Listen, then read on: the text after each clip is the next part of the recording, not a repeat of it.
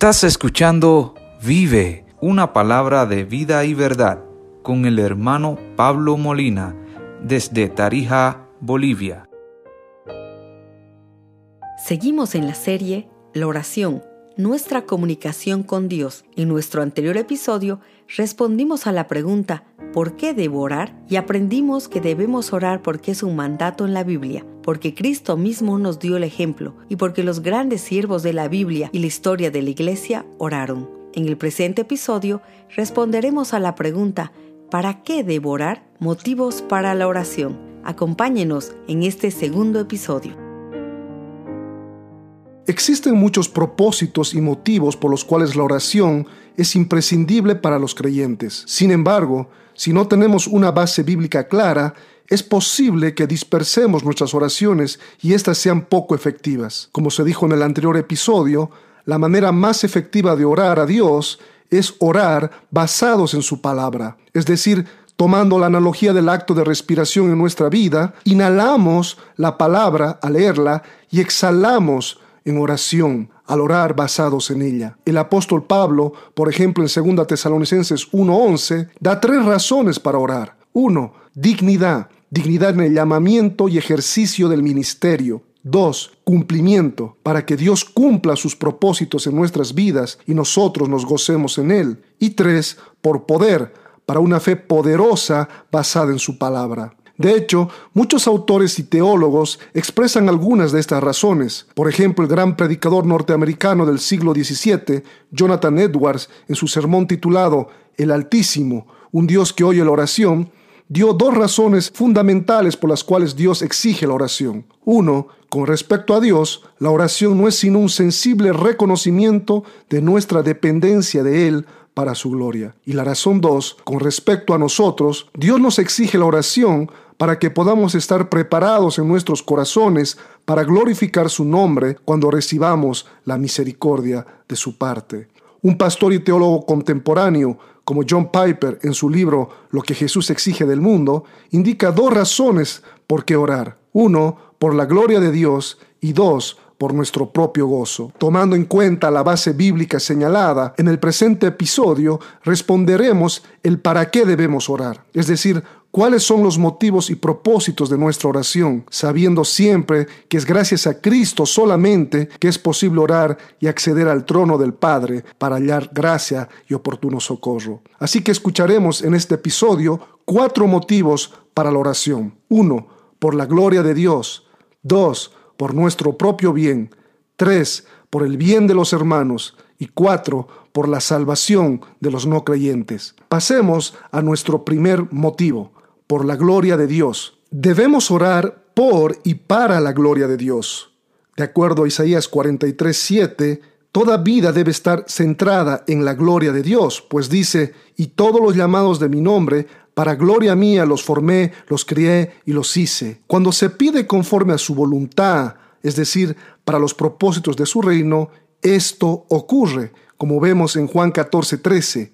Y todo lo que pidiereis al Padre en mi nombre, lo haré para que el Padre sea glorificado en el Hijo. Ahora, si bien Dios es soberano, tal como vemos en Isaías 46, 9 al 10, cuando dice que todo lo que Él quiere lo hace, al mismo tiempo Él ejecuta su voluntad a través de medios de gracia, como en este caso la oración de sus hijos. Eso es lo que precisamente expresa o expresó el ya difunto doctor Arcis Sproul cuando dijo, la oración de su pueblo es uno de los medios que él utiliza para llevar a cabo las cosas en este mundo. Así que si tú me preguntas si la oración cambia las cosas, yo respondo sin titubear, sí. Fin de la cita. El doctor John MacArthur añade al respecto. Dios llevará a cabo sus designios de todos modos, pero nosotros podemos tener el privilegio de participar en ellos a través de la oración. Fin de la cita. Sí, la oración del justo puede mucho, tal como dice Santiago 5:16. Bien lo expresa también el doctor John Piper cuando dice, la oración es el acoplamiento de las causas primarias con las secundarias, es el empalme de nuestro débil cordel con el relámpago del cielo. Y añade, Dios ama bendecir a su pueblo y lo que es más, Él ama hacerlo en respuesta a la oración. Fin de la cita. Es decir, la soberanía y la voluntad de Dios no está en contraposición con la oración. No, al contrario, sino más bien la requiere. Recuerde lo que dice Juan 14, 13. Y todo lo que pidierais al Padre en mi nombre, lo haré, para que el Padre sea glorificado en el Hijo. Pues así Dios cumple sus propósitos en el mundo y en sus hijos, como se verá en el siguiente punto. Nuestro segundo punto sobre para qué orar. Nuestro segundo motivo para orar se denomina para nuestro propio bien o por nuestro propio bien. Pablo le dice a Timoteo en 1 Timoteo 4:16, Ten cuidado de ti mismo y de la doctrina. La oración continua y ferviente en Dios produce una vida y propósito digno de su llamamiento, como vemos o ya vimos en 2 Tesalonicenses 1:11. Un creyente debe orar para vivir dignamente. Esto implica, sin duda, el poder para vivir en santidad. Bien lo dijo Riley, la diligencia en la oración es el secreto de la santidad evidente. Fin de la cita. La oración llevará al Hijo de Dios a la santidad y lo librará de la tentación, como vemos en Marcos 13:33, cuando también el Señor dijo, orad y velad para que no caigáis en tentación. Tomando la analogía de las instrucciones que nos dan en un avión antes del despegue, cuando nos indican que en caso de emergencia primero debemos ponernos la máscara de oxígeno que caen del compartimiento superior, debemos respirar primero nosotros y luego asistir al que esté a nuestro lado, de la misma manera, lo primero que debemos hacer como creyentes es orar constantemente por nuestra propia vida y la primera responsabilidad que tenemos, que es nuestra familia. Debemos orar por la salvación y bienestar de ellos antes que nada y antes que nadie. Pero sobre todo, un creyente debe orar también para tener una comunión íntima con Dios. No lo hace solamente como un deber, sino porque descansa y se deleita en el pastor de su alma, tal como vemos en el Salmo 23 cuando dice, Jehová es mi pastor. Decía Riley, esta es una de las marcas comunes de todos los hijos de Dios, pues tienen la necesidad de orar siempre y no desmayar, como dice Lucas 18.1. Fin de la cita. Esto hace que se genere una dependencia en Dios, se fortalezca nuestra fe y esto a la vez genere gozo en nuestra vida, como vemos en el Salmo 138.8, Mateo 21.22, Efesios 3.16, Santiago 1.14 y Colosenses 3.16. Por ejemplo, Lutero dedicaba tres horas al día a la oración. Un amigo suyo al escucharlo exclamó, Dios mío, qué gran fe mostraban sus palabras. Él habla con la reverencia de alguien que habla a su Dios y con la confianza y esperanza de alguien que habla con su Padre y amigo. Fin de la cita. Por todo lo observado, queda claro que un creyente debe orar por limpiar su propia vida, así será un instrumento para la honra, santificado y útil para el Señor, como dice 2 Timoteo 2.21. También debe orar por su familia y por una comunión íntima con el Señor para darle la gloria y recibir dirección de Él. Así que luego de este segundo punto, motivo para orar, pasemos al tercer motivo para la oración, por el bien de los hermanos en la fe. Debemos orar por el bien de los hermanos en la fe. Un creyente debe orar para bendecir e interceder por sus hermanos en la fe. Esa fue la característica del apóstol Pablo en todo su ministerio. Esto se denota en Efesios 6:18, cuando el apóstol dijo, orando en todo tiempo, con toda oración y súplica en el Espíritu, y velando en ello con toda perseverancia y súplica por todos los santos. Fin de la cita. También dijo algo relacionado en Colosenses 1:9. No hemos cesado de orar por vosotros y de rogar que seáis llenos del conocimiento de su voluntad en toda sabiduría y comprensión espiritual.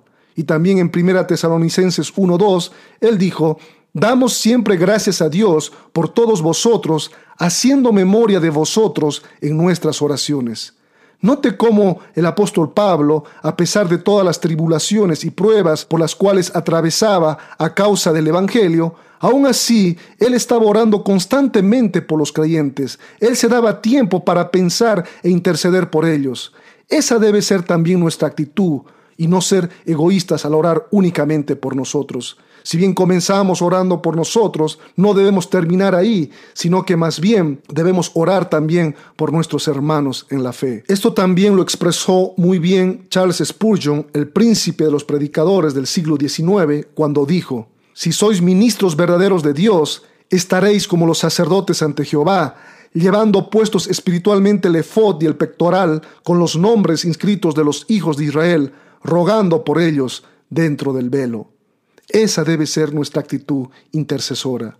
Y sobre este último punto, merece una atención especial la vida del ya mencionado George Mueller de Bristol, que nació en 1865 y murió en 1898, pasando a la presencia del Señor. Cuando le preguntaron sobre si pasaba mucho tiempo de rodillas, él respondió, varias horas todos los días, pero vivo en espíritu de oración. Oro al caminar, oro al acostarme y cuando me levanto. Y las respuestas siguen llegando día tras día. Fin de la cita. Él oraba por sostener a sus orfanatos y a sus hermanos en su congregación. Sin dudas, fue un héroe de la fe y un hombre de oración. Hebreos 7:25 nos dice que Cristo vive para siempre para interceder por ellos, es decir, por nosotros. Cometemos un grave error al etiquetar solamente un grupo de cristianos como intercesores. Con esto, sin quererlo, Tendemos a creer que el resto se encuentra exento de esta responsabilidad, pero no es así. Cada uno de nosotros debemos imitar lo que nuestro Señor hizo y hace, interceder por nosotros. Que Dios nos halle siempre intercediendo por el bienestar de nuestros hermanos, sobre todo cuando alguien está pasando por pruebas y tribulaciones. Hasta este punto hemos visto ya tres motivos para orar.